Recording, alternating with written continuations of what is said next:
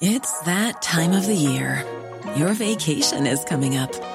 You can already hear the beach waves, feel the warm breeze, relax, and think about work. You really, really want it all to work out while you're away. Monday.com gives you and the team that peace of mind. When all work is on one platform and everyone's in sync, things just flow wherever you are. Tap the banner to go to Monday.com.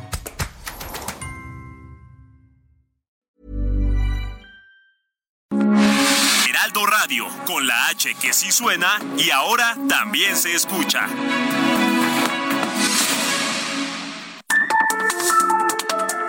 Las coordenadas de la información.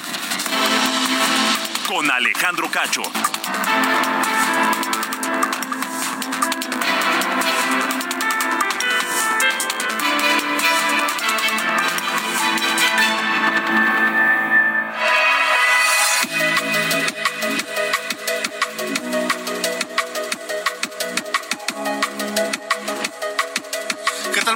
Son las 8 en punto, tiempo del centro de México. Bienvenidos a las coordenadas de la información.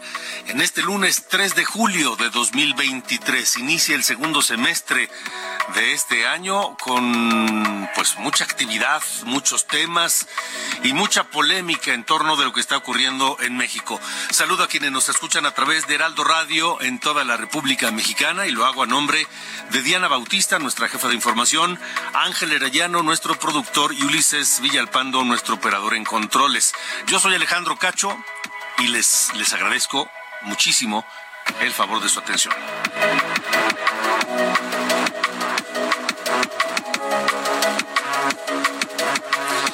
Noche en las coordenadas de la información, bueno, pues eh, les decía, muy agitada la, la, la, la tarea informativa. Los senadores Miguel Ángel Osorio Chong, Claudio Ruiz Macié, Nubia Mayorga y Erubiel Ávila renunciaron al PRI, al, al único partido en sus vidas políticas, y argumentaron que la actual dirigencia priista que encabeza Alejandro Moreno desvirtuó el proyecto y crearon el movimiento, es decir, los que se fueron, Osorio Chong, Claudio Ruiz Macié, Mayorga y Erubiel Ávila, crearon el movimiento Congruencia por México. Esta noche platicaré con el senador Miguel Ángel Osorio Chong. Y a 355, 335, 335 días de las elecciones presidenciales, tenemos una nueva encuesta de Heraldo Media Group y Poligrama que se publica hoy acerca de cómo van los eh, aspirantes a la candidatura de Morena para la eh, presidencia de la República. Estará con nosotros Patricio Morelos, socio consultor de Poligrama, pero sobre todo cómo van Claudia Sheinbaum, Marcelo Ebrard, Adán Augusto López, Gerardo Fernández Noroña y Manuel Velasco. ¿Cómo se han movido los números? ¿Cómo sería una ecuación sin, por ejemplo, Manuel Velasco y Gerardo Fernández Noroña. Lo estaremos platicando esta noche aquí en las coordenadas de la información. Saludo a quienes nos escuchan a través de Now Media Radio en los Estados Unidos. Un abrazo fuerte desde la capital de México y hacia, hacia ellos va a dirigir esta información, aunque también a cualquiera de nosotros porque nos importa. Menos de 24 horas después de la entrada en vigor de la controvertida ley de Santis en Florida, ya son cinco organizaciones que interpusieron una demanda federal contra esta ley promovida por el gobernador de Florida, Ron DeSantis, precisamente. Argumentan que es discriminatoria contra los migrantes, extralimita los poderes del Estado y viola los derechos civiles de la minoría hispana. Juan Guevara, nuestro colega, amigo, director de Now Media, estará con nosotros esta noche para comentar este tema. Así que con esto y más, arrancamos esta noche las coordenadas de la información.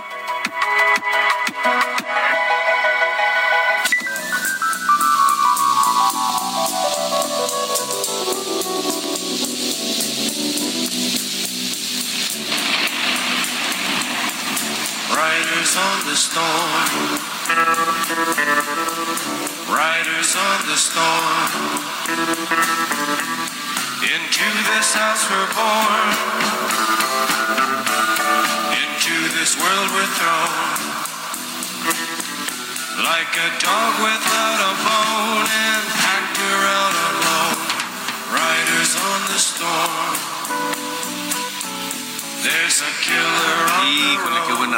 Mi querido Ángel Arellano, ¿cómo estás? Buenas noches. Muy bien, gracias Alejandro. Sí, ¿verdad? Riders on the Storm, The Doors.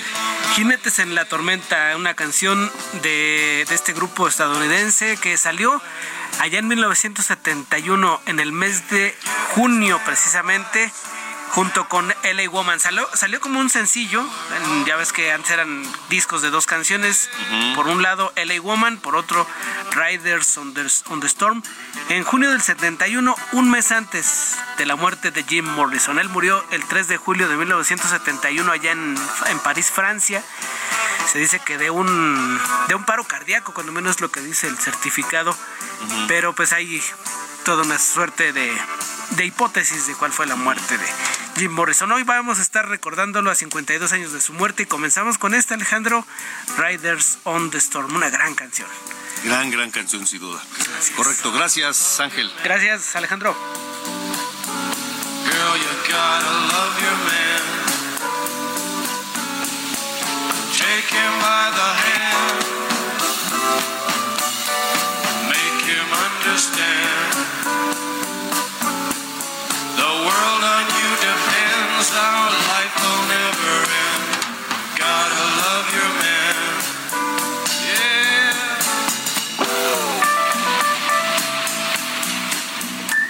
Alejandro Cacho en todas las redes. Encuéntralo como Cacho Periodista.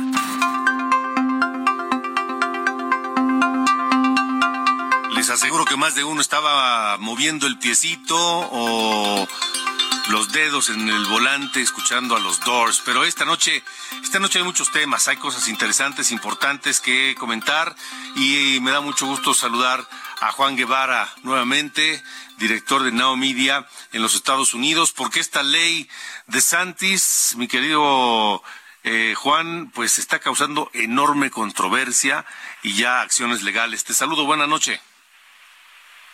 Mi querido Alejandro, así es, la ley SB 1718 que entró en vigor el día primero de julio le está dando eh, jaquecas a más de uno. Es una ley, fíjate Alejandro, es una ley, pues a todas luces, eh, la más estricta en cuestión de eh, inmigración irregular o inmigración ilegal. Tiene puntos que realmente son muy controvertidos. Por ejemplo, primero, eh, eliminan todas las, eh, las licencias de conducir que hayan sido obtenidas por eh, personas indocumentadas. por ejemplo, si tú tienes en Nuevo México una licencia de conducir, y esa licencia te, lo, te la dio el Estado de Nuevo México y vas a Florida y es, eres indocumentado, haz de cuenta que Florida considera que estás manejando sin licencia y con eso, bueno, pues prácticamente te pueden arrestar. Esa es una cuestión muy controvertida porque un Estado la prueba y otro Estado la rechaza.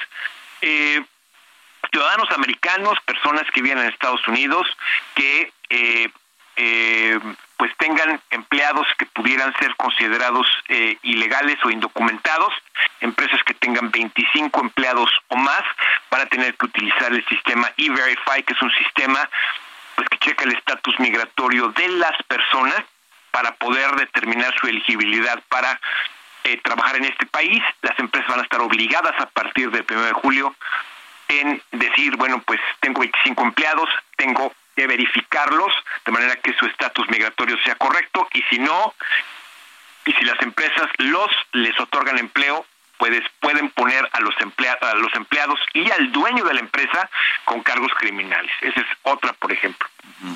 Eh, si tienes una, si que sucede mucho en Estados Unidos, si tienes un pariente que es indocumentado y va contigo en el coche, es decir, tú estás transportando a tu mamá, a tu primo, a tu hermano, tú ya tienes la residencia estadounidense o estás legal en el país y tu hermano o tu hermana no tiene o acaba de llegar y es un tema indocumentado, pueden meterte a la cárcel si la policía te arresta, o sea, si la policía se da cuenta de que eres indocumentado. Entonces, han sido... Eh, Perdón, eh, Juan, ¿pueden meter a la cárcel al, al, al, a la persona indocumentada, pero también a quien lo está llevando? Es correcto, wow. es correcto.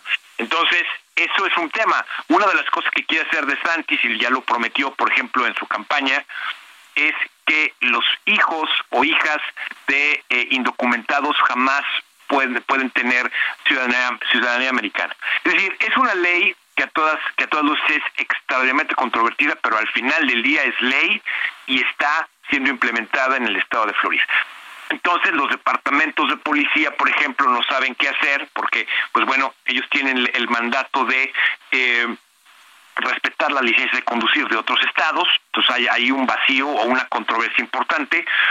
Eh, las policías en general están prohibidas de pedir estatus migratorio a las personas que están manejando o a las personas que les llaman por una sencilla razón, porque también las personas indocumentadas pueden ser eh, abusadas físicamente o pueden ser eh, hacérseles un crimen. Y bueno lo que están viendo es que ahora la gente indocumentada no va a poder ni hablarle a la policía en Florida. Entonces existen cosas muy complicadas con esta ley. Esta ley es ley entró en vigor a partir del primero de julio pero está generando muchas muchas eh, jaquecas para muchos. Y bueno ya empezaron eh, los temas legales contra esta ley, ya empezaron eh, las las ah, las eh, organizaciones en pro inmigrante para poder detenerla, para poder suspenderla, pero al final del día, en este momento la ley es así. Y ahorita la gran preocupación, Alejandro, es que Florida tiene lo que se llama migración estacional, es decir, la gente que cosecha las naranjas, la gente que va a, los eh, a, los territorios en donde existe la agricultura en Florida, pues ahorita no tienen quien les haga el chamba, porque la gente no quiere llegar a Florida a trabajar. Eh, las empresas que fabrican jugo de naranja están teniendo que ver qué van a hacer para poder tener empleados o tener gente que les corte las naranjas eh, y que, que empiece el tema de agricultura estar empezando a echar a perder el producto. Entonces sí es un tema muy complicado el que está generándose en Florida en este momento. Los transportistas no quieren pasar por Florida. Es decir, es un tema muy difícil. ¿Qué va a suceder? Bueno, lo que está sucediendo es que eh, el tema... Eh, con cuestión de, de, Santis lo hace por una cuestión electoral. Él está tratando de empujar una, una agenda ultra conservadora y completa y totalmente anti-inmigrante que, bueno, tiene su, eh, tiene su eco en algunas partes del Partido Republicano pero tiene controversias importantes porque ninguna policía estatal, ningún eh, cuerpo estatal puede ejercer cuestiones federales, que es el tema de inmigración. Entonces, vamos a ver cómo se desempeña en los próximos 30 días esta ley y cuáles van a ser las controversias constitucionales que se van a empezar a presentar contra esta ley. Pero por lo pronto, la ley es ley y si no se cumple, puede tener sanciones. Eh, eh, Juan, el gobernador simplemente por ser eso, gobernador, y decir esto va, va porque lo dice él, no, no pasa ningún otro filtro. Bueno, eh, pasó por la, eh, por los diputados del estado, los diputados, el, los diputados del estado la aprobaron. Haz de cuenta Morena, así para que mejor me la entiendas. O sea, se les ocurrió una tontería, el Congreso Estatal la aprueba y entonces se vuelve ley, pero es una ley tan complicada que va que, que todas las demás leyes no encajan en, en relación a esa ley que se, que se organizó. Yo creo que va a durar poco tiempo esta ley, este Alejandro, porque no es práctica. Es una cuestión que va a empezar a, el, sector económico va a empezar a sufrir mucho en Florida por ese tipo de cosas y además que es una ley impráctica, eh, pero por lo pronto está en efecto en este momento y bueno, vamos a ver qué sucede en los próximos 30, 60 días cuando las organizaciones antiinmigrantes o, los o el Partido Demócrata empiece a presentar controversias constitucionales para poder detener esta ley. Muy bien, lo estaremos comentando contigo, Juan. Gracias por, por la información otra vez. Estamos pendientes, gracias a ustedes. Hasta luego, gracias. Juan Guevara, director de Now Media allá en los Estados Unidos. Sobre este tema, el presidente López Obrador pidió a los mexicanos en Estados Unidos no votar por Ron DeSantis, por promover esta reforma que desprecia y maltrata a los migrantes, dice López Obrador. Escúchelo. Estamos en contra de la reforma migratoria de, de Santi, el gobernador de Florida, que está en contra de los migrantes. Ni un voto a De Santi. El que no quiere a su patria, no quiere a su madre. Ni un voto a quienes desprecian a los migrantes. Y él está por el muro y por el maltrato a los migrantes. Bueno, pues ahí está lo que dice López Obrador sobre el tema. A él no le gusta que se metan en los temas de México, en la política mexicana, pero pues sí se mete y opina y promueve acciones eh, eh, en otros países. En fin, es como el cállate chachalaca. ¿Se acuerdan del cállate chachalaca? Que López Obrador en el año, me parece, 2006, en la campaña presidencial, le gritó a Fox, que era presidente, le dijo, cállate chachalaca, porque Fox hablaba de que no podían cambiar de jinete a mitad del río hablando pues de su candidato presidencial que entonces era eh, Felipe Calderón. Y hoy López Obrador está metido hasta las manitas en el proceso electoral de México. A ver si hay alguien que le dice lo mismo. Ya lo veremos. Son las ocho con quince estamos en las coordenadas de la información. Ruta 2024 bueno, 335 días quedan para las elecciones presidenciales del año que entra y Poligrama, en alianza con Heraldo de México, publicaron una encuesta en torno a los aspirantes a la candidatura presidencial de Morena. Eh, los números son los siguientes. A la pregunta, ¿quién le gustaría que fuera candidato de Morena a la presidencia de México? 34.2% opinó que Claudia Sheinbaum. 25.2% Marcelo Ebrard, 22.3% Adán Augusto López, 8.1% Ricardo Monreal y 10.2% dice que no votaría por ninguno o que no sabe. Aquí lo interesante es que los números se mueven y en el segundo lugar hay un empate técnico entre Marcelo Ebrard y Adán Augusto López. Ebrard que tiene 25 puntos y eh, Adán Augusto López que tiene 22 puntos. Esa distancia tan corta se considera un empate técnico. A la pregunta, si los candidatos fueran los siguientes, ¿quién le gustaría que fuera candidato a la presidencia de México? Al 31% le gustaría que fuera Claudia Sheinbaum, al 20% Marcelo Ebrard, al 18% Adán Augusto López, que ahí la distancia es todavía más corta entre Ebrard y Adán Augusto López, son dos puntos. 8.6% dijo Gerardo Fernández Noroña, 4.9% dijo Ricardo Monreal, 2.7% dijo Manuel Velasco y 13.5% ninguno. Acerca de la simpatía partidista, eh, Morena tiene por mucho la mayoría con 42.5%, 42.5%. El PAN tiene 19%, PRI que se está desmoronando, tiene 12.7% de la preferencia electoral, 10.8% para Movimiento Ciudadano, 2.6% para Partido Verde, 1.8% para el Partido del Trabajo, 1.5 para el Partido de la Revolución Democrática y el 9% dice que no simpatiza con ninguno. Ahora, ¿qué hay detrás de esta encuesta? ¿Cuándo se aplicó? ¿Cómo se aplicó? ¿Y cuál es el margen de error? Platiqué con Patricio Morelos, el socio consultor de Poligrama, y nos da estos detalles. Efectivamente, esta es una nueva medición en esta famosa carrera de las corcholatas, una encuesta telefónica que se midió el 28 y 29 de junio, mil casos a nivel nacional, lo que nos da un nivel de confianza del 95% y un margen de error del 3.10%, que nos arroja una ventaja de Morena. Si sumamos los votos de los partidos por coaliciones, veríamos que la alianza de la Cuarta Transformación superaría a la alianza PRI-PAN-PRD por casi 14 puntos, 13.7 para ser exactos, y es por eso que hay tanto interés, pues bueno, por ver quién va a ser o el candidato o la candidata de Morena que arrancaría en la primera posición. Es que habría que esperar a ver quién encabezará la alianza de Morena y quién encabezará también la alianza opositora, porque una vez que se saben los nombres, se pueden mover los números de manera interesante, ¿no?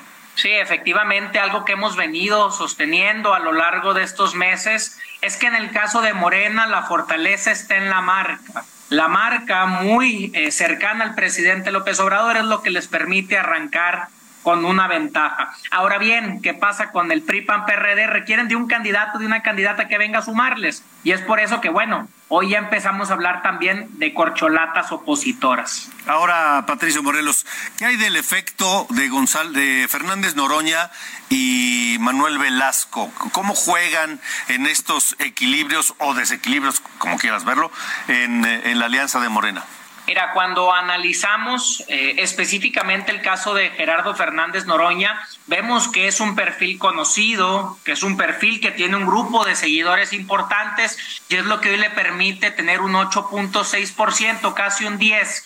Le quita, habría que decir, votos un poco a todos. Si vemos entre los tres punteros, Claudia Sheinbaum, Marcelo Ebrard y Dan Augusto López, los tres pierden un poco de puntos para que eh, sea Noroña quien capte este casi 9%. En el caso de Manuel Velasco vemos que tiene un 2.7, son muy pocos votos, eh, por lo que el factor determinante o del cual valdría la pena eh, analizar es, es, específicamente el de Gerardo Fernández Noroña. Entonces, Gerardo Fernández Noroña fuera de la ecuación permite que suban un poco todos los tres punteros, pero hay un empate técnico entre Ebrard y Adán Augusto López, ¿no? Sí, vemos una campaña intensa del exsecretario de Gobernación para darse a conocer y convencer a la gente, posicionarse como el más cercano al presidente López Obrador. Y por el contrario a un ex canciller Marcelo Ebrard con una campaña muy distinta, eh, rara, habría que decirlo, ya lo vimos incluso eh, en plantas deshidratadoras de mango, con algunas orquestas, y esto es lo que le ha permitido al secretario de Gobernación acercarse al canciller y acercarse a la segunda posición. Muy bien, pues eh, Patricio Morelos, estaremos atentos al siguiente estudio, a la siguiente medición. Por lo pronto, gracias. Gracias. Bueno, ahí está lo que dice Patricio Morelos de Poligrama sobre este estudio. ¿Qué va a pasar? ¿Quién sabe? ¿Cómo vamos a ver que se muevan los números una vez que haya eh, nombres de cada uno de los candidatos? Va a estar interesante del lado de la oposición, Xochitl Galvez está, está, está tomando fuerza, está subiendo fuerte en las preferencias, por lo menos en redes sociales y en medios de comunicación del fin de semana para acá ha estado muy presente. López Obrador hoy le dedicó varios minutos de la conferencia de prensa en Palacio Nacional. Vamos a ver cómo se mueven las cosas. Por lo pronto, esto es lo que hicieron hoy los aspirantes de Morena. El día 15 de la gira de las corcholatas, Marcelo Ebrard advirtió que podría tener una ruptura con Morena si le hacen una chicanada en la encuesta para elegir al candidato presidencial. Si me hacen una chicanada, una canallada, una cosa, eso no a. Fin de semana, Claudia Sheinbaum visitó Mérida, Yucatán, donde aseguró que México con M de machismo está quedando atrás. Además, la ex jefa de gobierno publicó los resultados de cinco encuestas en las que lidera en preferencias, hasta en 21 puntos por encima de sus más cercanos contrincantes, como es Marcelo Ebrard. Adán Augusto López visitó Tamaulipas, donde lamentó el atentado sufrido esta mañana por el secretario general de gobierno de Tamaulipas, Héctor Joel Villegas, y también aprovechó para dar esta declaración acerca del PRI. El PRI va a desaparecer, del perder registro en la próxima. En Jalisco, el senador con licencia Ricardo Monreal tuvo una conferencia de prensa en Puerto Vallarta y una asamblea informativa en Ixtapa, Jalisco. En entrevista para el Heraldo de México, indicó que ha sido complicado mantener una línea en la que demuestre hacia afuera que es una persona aliada al presidente y que tiene 26 años de trabajo con él, aunque tiene su propio criterio y su propia autonomía en el sentido de tomar decisiones. Manuel Velasco del Partido Verde visitó Michoacán, donde realizó una asamblea informativa y aseguró ir en representación de la renovación generacional, así como una agenda verde en la que destacó el cuidado de la biodiversidad. En la oposición, la senadora Xochil Gálvez respondió al destape que hizo el presidente López Obrador durante su conferencia en Palacio Nacional, donde el mandatario aseguró que la panista había sido elegida hace 15 días por la cúpula del poder para ser la banderada del Frente Amplio por México. Usted no puede imaginar que una mujer obtenga una candidatura por méritos propios porque usted, señor presidente, es un machista. Las únicas mujeres que usted respeta es las que usted impone. Por su parte, el presidente de la Cámara de Diputados, Santiago Krill, pidió al Comité Ejecutivo Nacional del PAN ser recibido este martes en punto de las 9 horas para ser el primer aspirante a la candidatura presidencial en ser inscrito ante la plataforma del Frente Amplio por México. Esta fue la actividad de los aspirantes a la candidatura presidencial de 2024. Usted, señor presidente, es un machista, dijo Xochitl Vamos a ver cómo saber si no se le indigesta al presidente a Xochitl Gálvez en, en- en el futuro. Vámonos a la pausa, escuchamos a los, a los Doors, The Doors, con esto que se llama Touch Me, que salió como sencillo en diciembre de 1968. Hoy se cumplen 52 años de la muerte del rey lagarto, de Jim Morrison. Regresamos.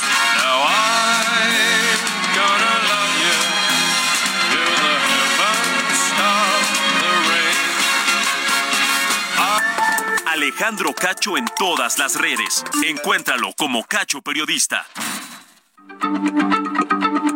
Heraldo Radio, la H se lee, se comparte, se ve y ahora también se escucha.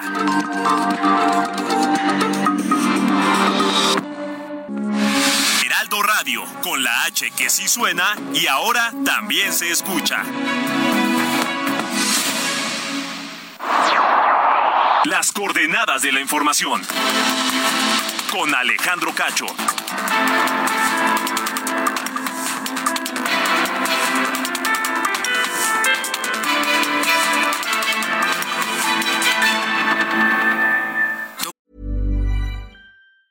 It's that time of the year. Your vacation is coming up.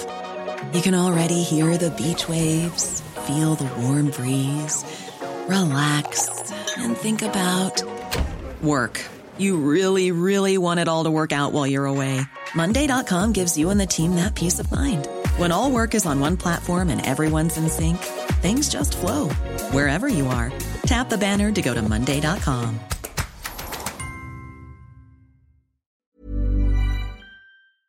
Minuto y piensa en tu momento favorito. Esas vacaciones en familia, por ejemplo. Ahora piensa en las empresas y en los empleos que hay detrás. El de Juan que conduce autobuses. El de Mari que trabaja en el restaurante. Empresarios y colaboradores trabajamos para que a todos nos vaya mejor. CIRT, Radio y Televisión Mexicanas. Voz de las empresas. Consejo de la Comunicación.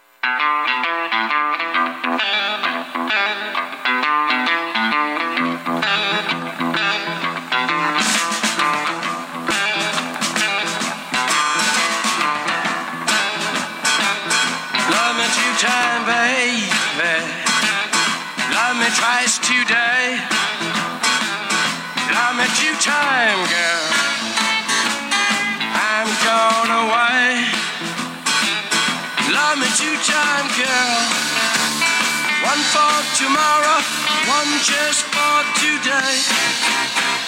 Love me two time. I'm gone away. Continuamos, son las 8.31, escuchando todos los grandes, grandes, grandes temas de los Doors. Esto se llama Love Me Two Times, Ámame Dos Veces. Y recordando a Jim Morrison, que formó parte y es uno de los grandes este, integrantes de este tenebroso club de los 27, por celebridades que murieron a los 27 años. Jim Morrison falleció el 3 de julio de 1971 en París, en circunstancias aún no aclaradas, pero dejó huella hasta nuestros días.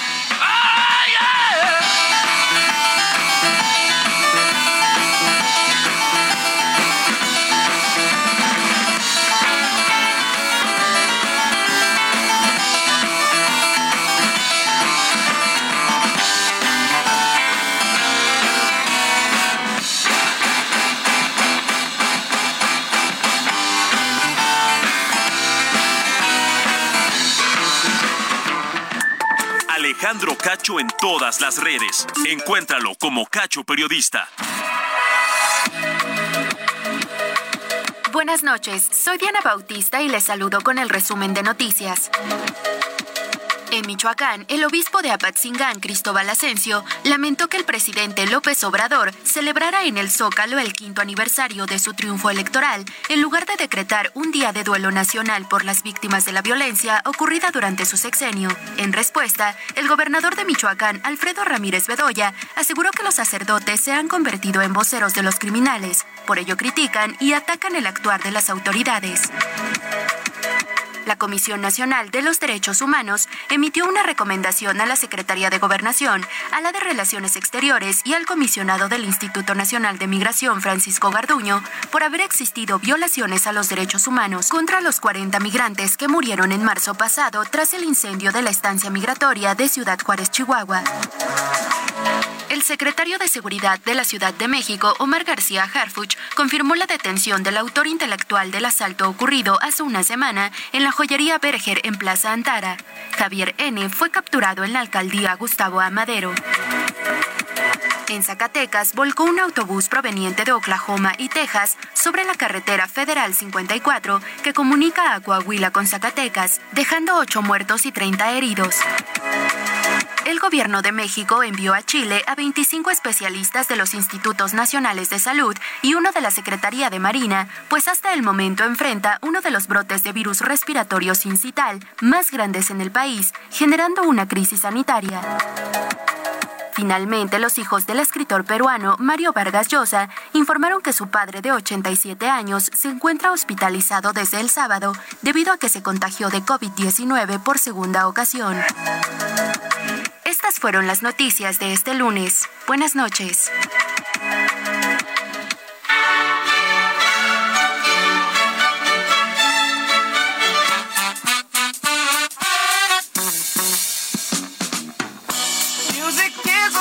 Querido Carlos Allende, ¿cómo estás? Buenas noches. Buenas noches, señor Cacho. Hoy empezando la semana con una buena noticia, fíjate. ¿Cuál es? Por la tercera sala penal del Tribunal Superior de Justicia aquí de la Ciudad de México confirmó la sentencia de Mónica García Villegas, que para quien no este, se acuerde quién es, ella es fue la dueña del colegio Repsamen, ¿no? Ahí donde 26 personas murieron después del sismo del 2017. Bueno, ya fue confirmada al 100% su sentencia de 36 años, 4 meses y 2 días. La señora estaba intentando ahí, todo el mundo intenta este, bajar su, su pena, ¿no? Lo más que se pueda a través de amparos y ya sabes, lo que sea es bueno para intentar pasar menos años en la cárcel. Em, pero aquí ya quedó firme, les decía 36 años, 4 meses y 2 días, 26 cargos de homicidio culposo pesan sobre eh, la señora. Em, que miren, nada más para hacer, yo, yo porque soy un este, ocioso eh, curioso, me puse a hacer números y más o menos es un año, cuatro meses por cada víctima, ¿no? De, del, este, del, del, colapso, ¿no? Del, del, colegio. Que digo, ya, a mí se me hace un poco cínico andar apelando a ese tipo de cosas porque, digo, evidentemente la señora es responsable, ¿no? O sea, puede que no haya querido matar a esas personas, por eso es homicidio culposo y no doloso, pero por su este, imprudencia de poner ahí un terraza con madera, ¿no? Y la madre hasta arriba del, de, su escuela, pues provocó que fallara la estructura y así causó la muerte de esas 26 personas. Y ahora, eh, hay que decir, si es una buena noticia de todo este sistema penal mexicano, pero eh, nada más para hacer cuentas, han pasado cinco años y nueve meses desde el sismo, y ya, tenemos, digamos, sentencia firme, y cuatro años, un mes desde que empezó el juicio. O sea, estamos hablando que al menos en promedio, en este país, en el dado caso de que la fiscalía pueda llegar a probar el delito, cosa que es extremadamente rara en México, pasan cuatro años de que inicia un juicio hasta que la sentencia queda firme. O sea, contando amparos y, posibles amparos y apelaciones que pueda haber en todo el proceso. Cuatro años en este caso. Ok. Y nada más, este, pues digo, al menos eso es bueno, ¿no? Por la parte de, de rendición de cuentas. Y como acotación, el director responsable de obra, que se puede decir que la misma ni pudo no haber este, sabido, ¿no? El tema de estructuras y la fregada. Pero el director responsable de obras, el encargado de aprobar estos cambios en la estructura del colegio Repsaben, tuvo que haber sabido sí o sí que se iba a pasar y también este, este carnal ya está sujeto a un proceso penal. Bueno, muy bien. Sale, gracias, señor. Dale, fuerte abrazo. Las coordenadas de la información. Con Alejandro Cacho. Me da un enorme gusto saludar al senador Miguel Ángel Osorio Chong, hombre de larga trayectoria política, eh, gobernador de su estado, Hidalgo, secretario de gobernación, senador, diputado, y que hoy decide poner fin a la militancia del partido pues en el que comenzó en esto y que este senador Miguel Ángel pues parece ya es otra cosa, ¿no? Buenas noches. Alejandro, qué gusto saludarte. Muchas gracias por permitirme este enlace con tu amplio auditorio. Y sí, eh, tomé una decisión difícil, compleja, eh, triste incluso, eh, después de 40 años de militar en el PRI, pero pues la dirigencia actual lo alejó de lo que era ese PRI en el que uno se sentía eh, muy entusiasmado en participar, contento, alegre, orgulloso de, ver a la cara a la gente sabiendo que eh, promovíamos en favor de un partido que luchaba por las causas de los ciudadanos. Hoy eh, son los intereses, ya no hay causas, son los intereses de Alejandro Moreno, de sus cercanos, eh, no dejando participar a nadie en los estados, tomando, poniendo incondicionales o empleados en los estados en lugar de dirigentes, no hay apertura, se hizo del partido y, y, bueno, pues eso, eso no lo puedo permitir, hice todo lo que tenía que hacer legalmente, no se pudo, yo no puedo ser parte de un, de un partido en el que una sola persona toma malas, muy pésimas decisiones y lo ha llevado al borde del precipicio. Y ahí están los resultados para que cuando se quiera defender eh, nada más hay que hablarle de todo lo que ha perdido en cuatro años. Eh, ¿Cuál es el futuro del PRI, Miguel Ángel? ¿Qué puedes desafortunadamente, desafortunadamente le habla a los militantes.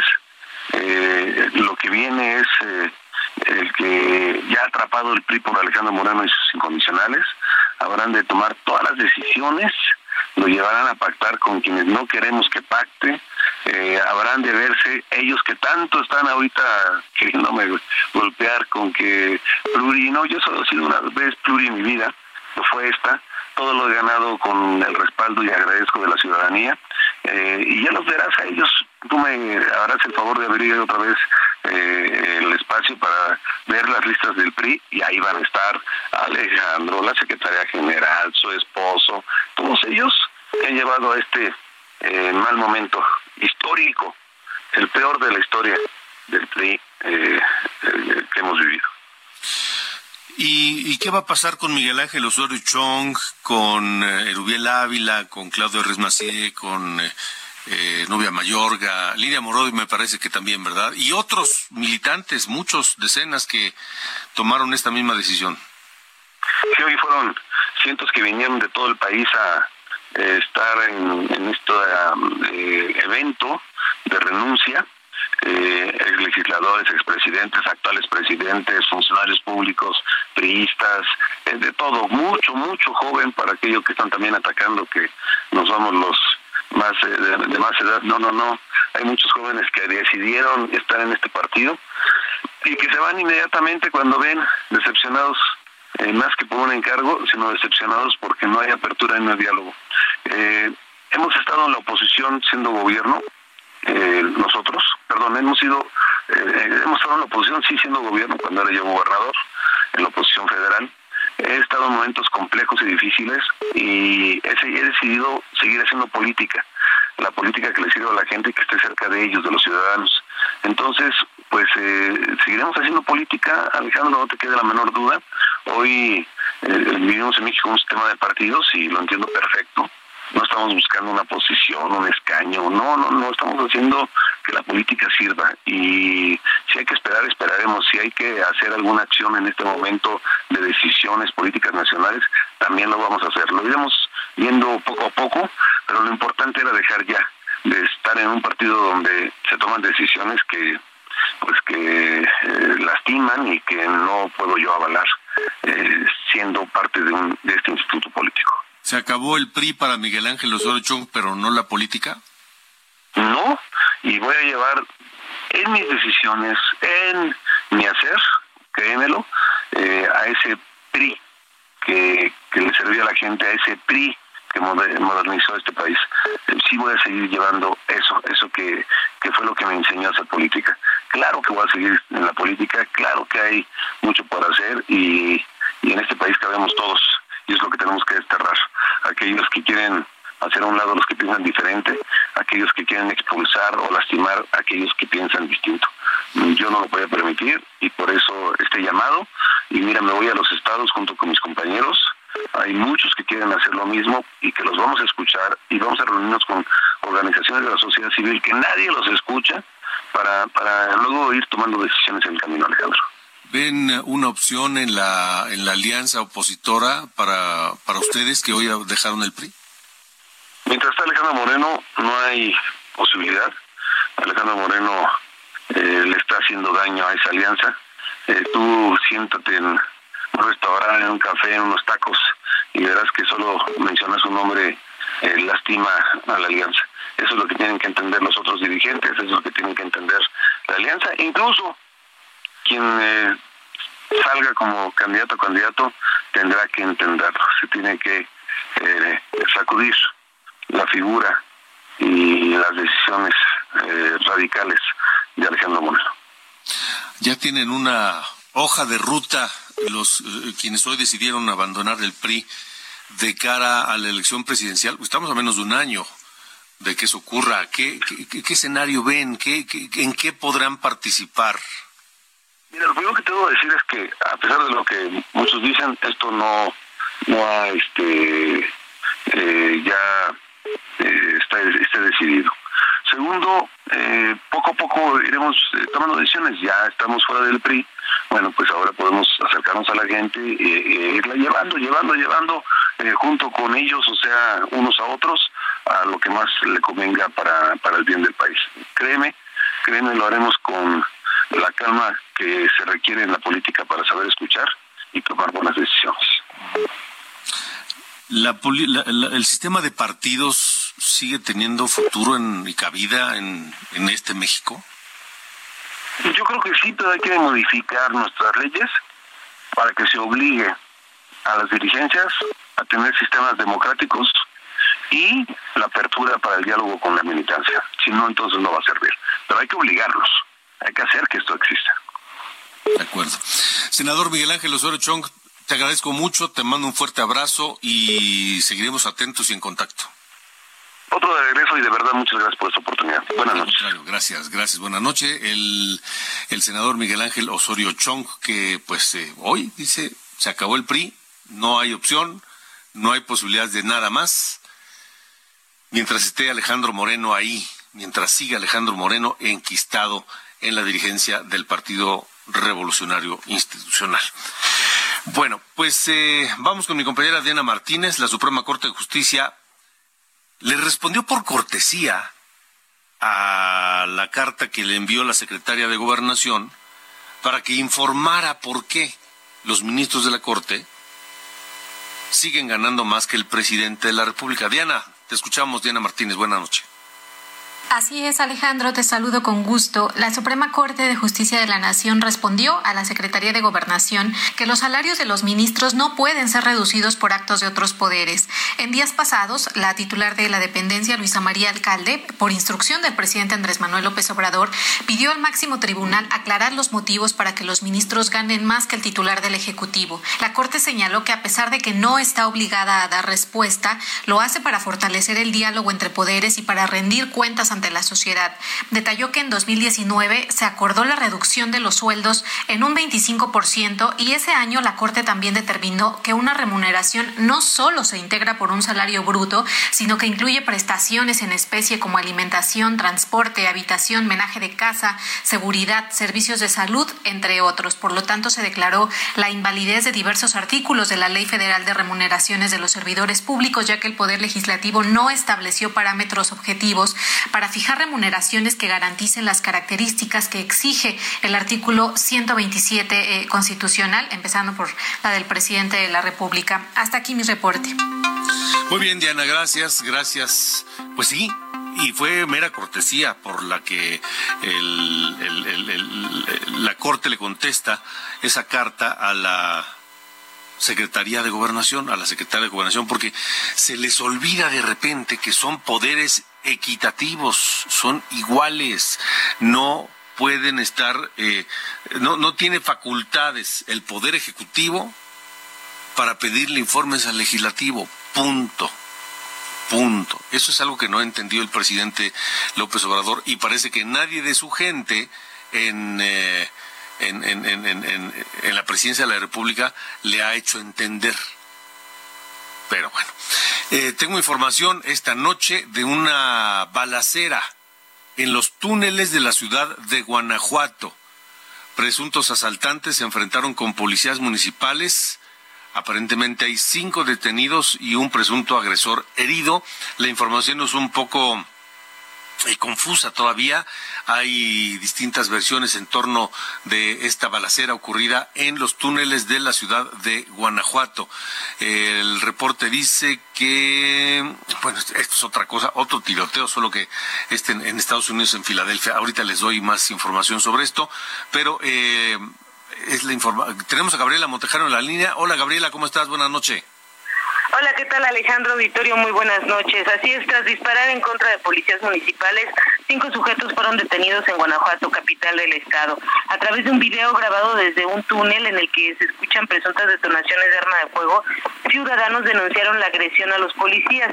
El gobierno municipal informó que fue un reporte de personas que se alcoholizaban y escandalizaban cerca del túnel Ponciano Aguilar, también conocido como Noreste, y la policía preventiva pues logró detener a estos sujetos y aseguraron eh, un arma de postas. Entre los detenidos hay un menor de edad, según lo que confirmó la autoridad municipal.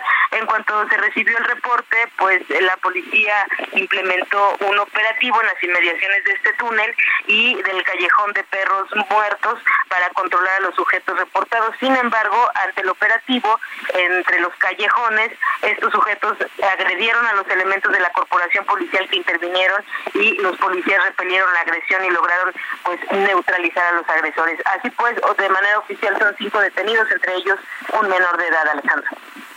Vaya, bueno, pues eh, gracias Gabriela Montejano. Entonces, ¿fue un tiroteo, pero con armas de, de fuego o armas de postas? De postas, de acuerdo a lo que, de acuerdo a lo que informó la autoridad de postas.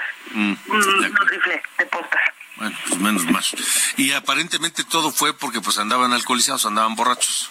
Así es, los reportaron y bueno, esto generó el operativo y ellos respondieron pues disparando contra los policías y ahora están detenidos. De acuerdo. Gabriela, muchas gracias por el reporte. Muy buenas noches. Hasta luego, buenas noches. Hay videos ya que, corren por redes sociales en torno de esto en los túneles de la ciudad de Guanajuato. Ya hay cinco detenidos y bueno, los detalles nos los dio eh, Gabriela Montejano. Y le decía de otro tiroteo esto ocurrido en la ciudad de Filadelfia, en los Estados Unidos, dejó cuatro muertos y al menos ocho heridos, según informaron medios locales allá en Filadelfia. El sospechoso es un hombre armado con un rifle de alto poder, una pistola y vestía un chaleco antibalas. Fue detenido por la policía, según también informan los medios locales. Repito, cuatro muertos al menos ocho heridos por un tiroteo en la ciudad de Filadelfia. La prensa local habla de un hombre armado con un rifle una pistola y que portaba chalecos antibalas, que fue capturado por la policía. Se desconocen las causas hasta este momento de este ataque allá en Filadelfia, en los Estados Unidos. Son las 8.51, estamos en las coordenadas de la información. Alejandro Cacho en todas las redes. Encuéntralo como Cacho Periodista.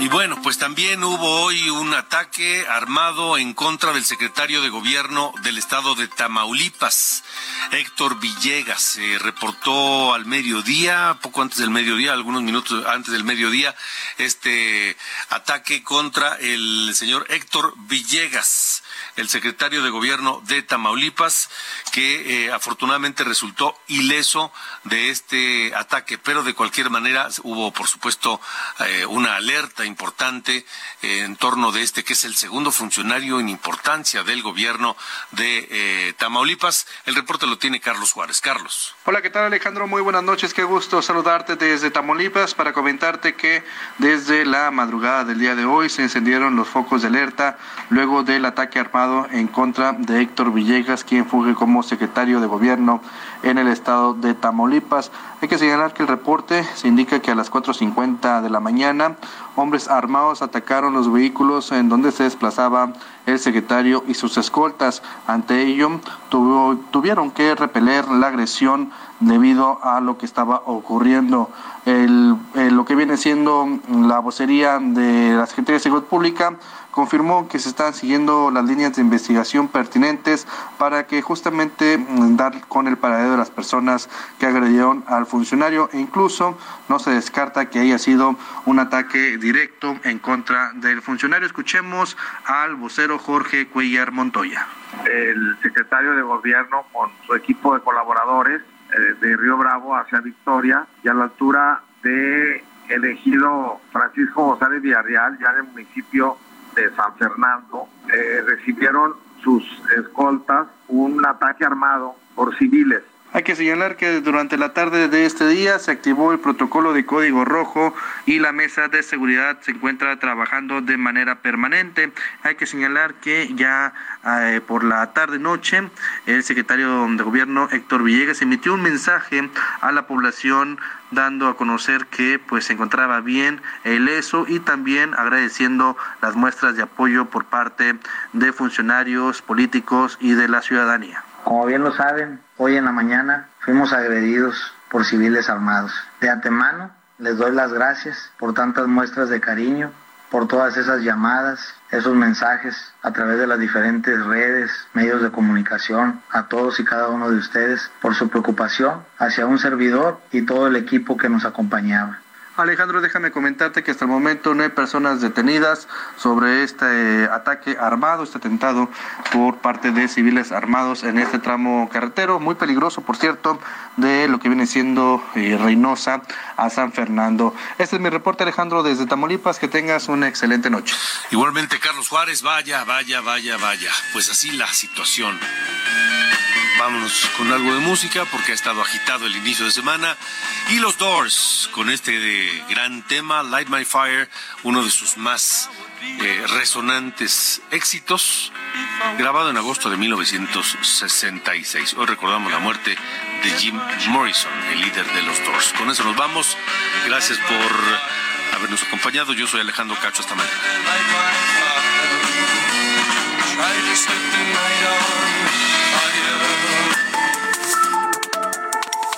Esto fue Las coordenadas de la información con Alejandro Cacho.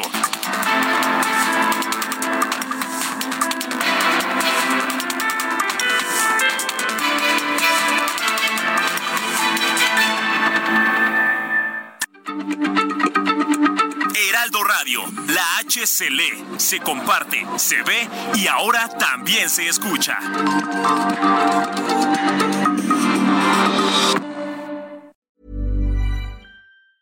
Planning for your next trip? Elevate your travel style with Quince. Quince has all the jet setting essentials you'll want for your next getaway, like European linen, premium luggage options, buttery soft Italian leather bags, and so much more. And it's all priced at 50 to 80% less than similar brands. Plus, Quince only works with factories that use safe and ethical manufacturing practices. Pack your bags with high-quality essentials you'll be wearing for vacations to come with Quince. Go to quince.com slash trip for free shipping and 365-day returns.